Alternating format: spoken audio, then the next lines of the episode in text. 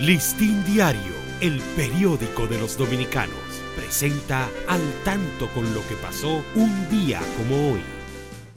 22 de octubre de 1847, el general Pedro Santana fusila a Bonifacio Paredes, quien pasó a la historia por ser un infeliz que se robó unos plátanos y por ello recibió la muerte.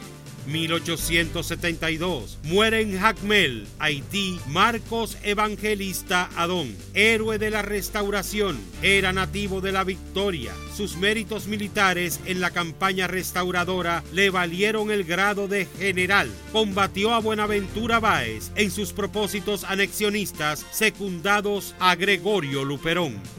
Listín Diario, el periódico de los dominicanos presentó Al tanto con lo que pasó un día como hoy.